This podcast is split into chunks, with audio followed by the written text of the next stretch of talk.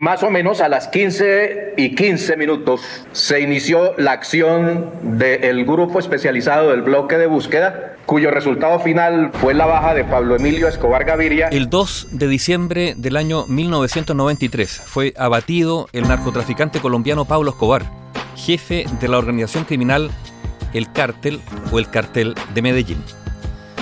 Pablo Emilio Escobar Gaviria había nacido el 1 de diciembre del año 1949 en la comunidad campesina El Tablazo, cerca de Río Negro, en los Andes colombianos.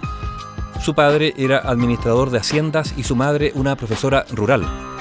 Estudió enseñanza básica y media en una escuela de Medellín, ingresó a la Facultad de Economía de la Universidad Autónoma Latinoamericana de Medellín, pero se retiró para dedicarse a sus negocios privados. Eso era la delincuencia, porque comenzó su carrera delictiva con pequeños hurtos y trabajando para el contrabandista Alfredo Gómez López. Luego se involucró en el robo de automóviles y muy pronto se vio involucrado en el tráfico de marihuana. En ese momento el negocio de la cocaína estaba emergiendo en Colombia y Escobar se involucró. Empezó operando a pequeña escala. Compraba pasta de coca en Bolivia y después de refinarla llevaba la cocaína a Panamá en neumáticos de aviones viejos era un negocio rentable, aunque suponía un alto costo en el pago de coimas.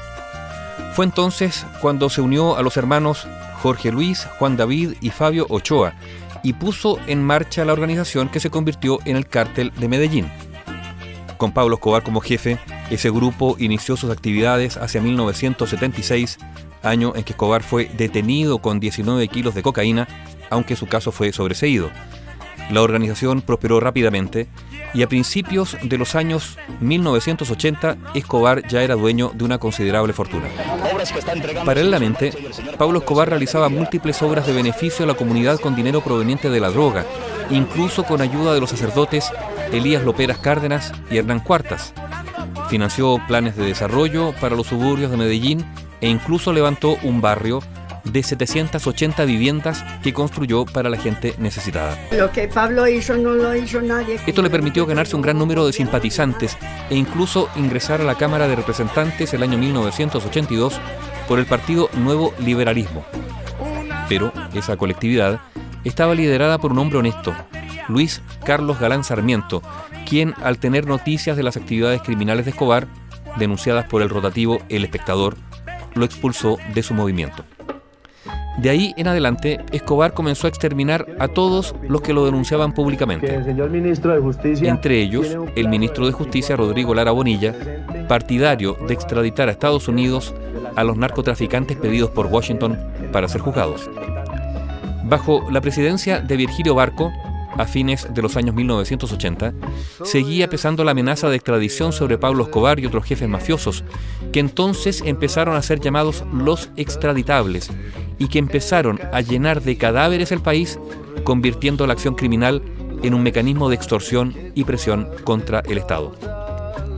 Acusado del asesinato de Luis Carlos Galán Sarmiento, a Pablo Escobar se le atribuye también, el año 1989, el hacer estallar un avión de Avianca en pleno vuelo con la intención de asesinar al entonces candidato César Gaviria Trujillo, donde murieron 197 personas. El director del incorruptible diario El Espectador, Guillermo Cano, fue asesinado el año 1986 y la misma suerte corrieron tres de los candidatos a los comicios presidenciales de 1990, el citado Luis Carlos Galán, el año 1989, y un año después, Carlos Pizarro, líder del M-19, y Bernardo Jaramillo, líder de la Unión Patriótica. En junio del año 1991, Pablo Escobar negoció y se entregó a la justicia convencido que no iba a ser extraditado a Estados Unidos. Él mismo creó su propia cárcel, llamada La Catedral, pero 13 meses más tarde, al ser notificado por el gobierno que sería trasladado de prisión, simplemente se fugó. En esta nueva etapa surgió el autodenominado grupo de los Pepes, perseguidos por Pablo Escobar, que iniciaron una campaña de ataques contra las propiedades, familiares, abogados y asociados del narcotraficante. El gobierno además creó el bloque de búsqueda, un cuerpo de élite con 200 efectivos de la policía y el ejército, apoyados por Estados Unidos, además de ofrecer grandes recompensas por su paradero. 16 meses después, Escobar fue localizado gracias al rastreo de dos llamadas telefónicas que hizo a su familia en Bogotá. Ese 2 de diciembre de 1993, cuando el día antes había recién cumplido 44 años, Pablo Escobar Gaviria murió acribillado a tiros por 15 policías del bloque de búsqueda en el tejado de una casa del barrio de América en Medellín, aunque opuso resistencia disparando al mismo tiempo dos pistolas mientras trataba de escapar por el tejado de la casa.